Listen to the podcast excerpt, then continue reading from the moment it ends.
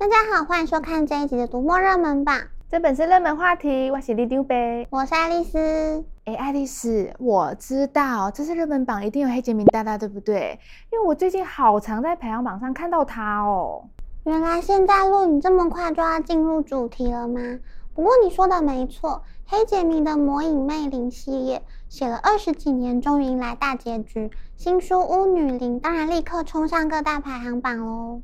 嗯，上次黑大来录影的时候啊，他就有提到这系列是从上古时代写到现代的诶。对啊，这么长的时间，不止作者写起来耗费心力，故事本身也是横跨时空。横跨时空，这也很常出现在奇幻小说诶。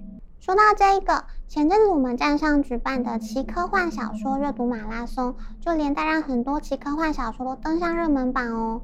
像是新海诚的电影原著《铃芽之旅》，还有从孩子视角出发的《镜之孤城》。《铃芽之旅》我知道是为了关闭灾难之门展开的冒险。那《镜之孤城》呢？跟镜子有关吗？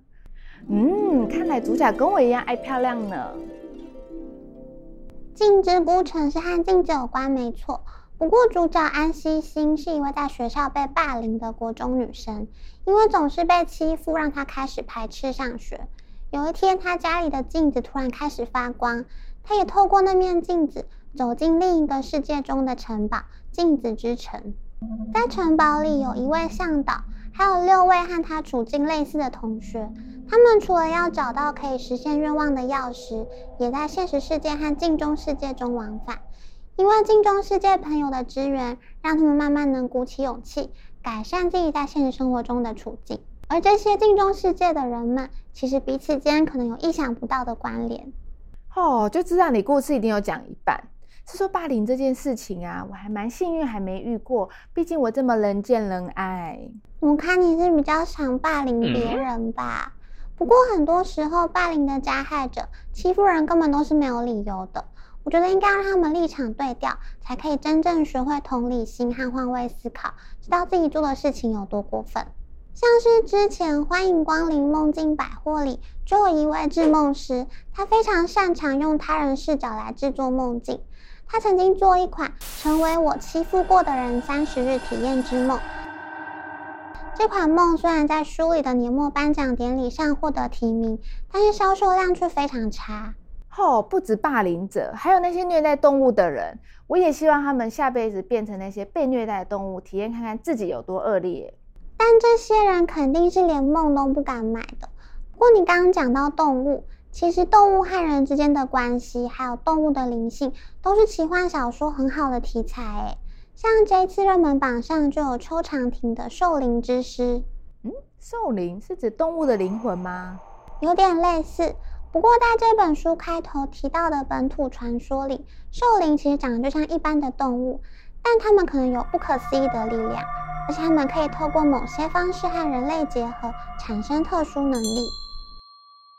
哦，这听起来好悬呐、啊！是说原住民部落好像有很多类似的传说诶？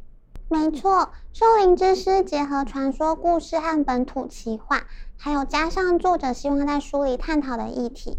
譬如人类和动物的关系，原住民与汉人的文化冲突跟融合，同性与异性的情感，或是自由的可贵和代价。诶，说真的啊，我一直很想知道啊，这么庞大的故事，作者是怎么想出来的？以《兽灵之诗》来说，作者在专访里有提到，兽灵跟人类结合产生特殊能力的设计是他一直都很想写的。他们家有养一只老猫。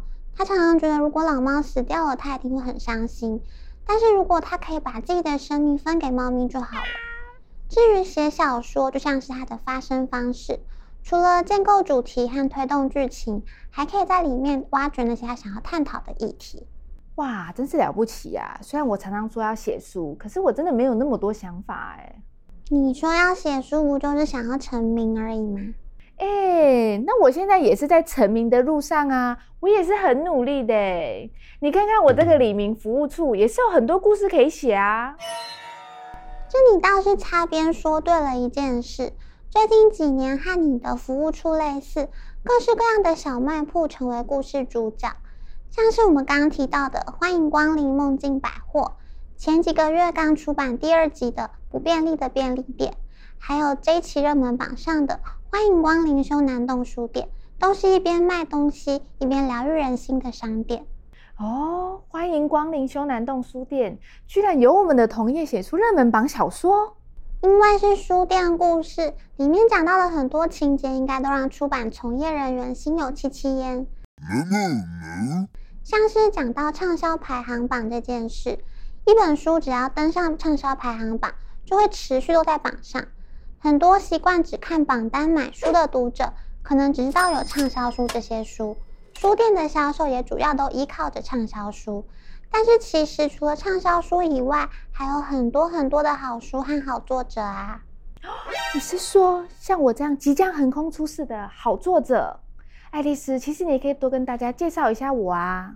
并不是你好吗？不过我们的确是要把更多书和作者带到读者面前。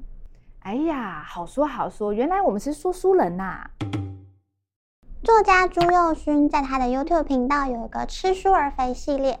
介绍他私心推荐的好书，其中一支影片就介绍了陈千武的《烈女饭》这本书，这期也在我们的热门榜上哦。其实之前朱佑勋就曾经说过，《烈女饭》台湾特别志愿兵的回忆是非常值得改编的台湾作品。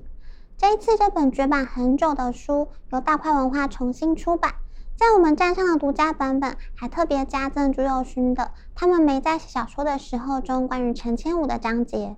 感觉他真的非常喜欢这部作品，哎，他都用台湾文学的梦幻一品来形容了，肯定是超级喜欢吧。作家陈千武在二十岁的时候被志愿入伍受训，被迫加入日军侵略东南亚的部队。这一部《烈女犯》就是他亲身经历南洋战场后写下来的故事。除了是台湾少见的战争文学，故事里也写下当时台湾人很少被正视的心灵状态。我们其实不是强权，而是被殖民者，但却被迫去打一场我们根本不想打的战争。哦，拜托，我只希望世界和平。但是就是有很多事情和价值是不能被放弃的啊！啊，这我当然也知道，谁叫我是忧国忧民的里长伯呢？各位观众朋友，这次的热门榜超精彩的。有日系奇幻冒险，有人与动物的长篇史诗，有和我们一样卖书的同业，还有台湾文学的梦幻一品重新出版喽！大家赶快来看看书单，跟上这波的阅读风潮吧！除了买书看书，别忘了按赞、分享和订阅我们的频道哦。那么，读墨热门榜，这本是热门话题，我们下次见，拜拜。拜拜。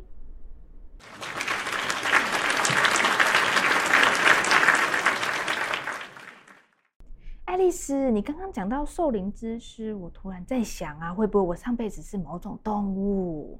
前阵子不是就有个心理测验，测你前世是什么动物吗？连死因都会告诉你哦。我想起来了，他说我是御花园里的猫，所以你是被宫女味道撑死的，还是胖死的？呀！